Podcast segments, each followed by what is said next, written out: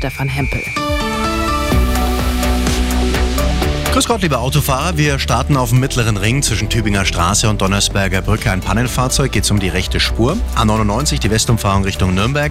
Eschenrieder Spange Richtung Allacher Tunnel. Da staut sich 20 Minuten Zeitverlust.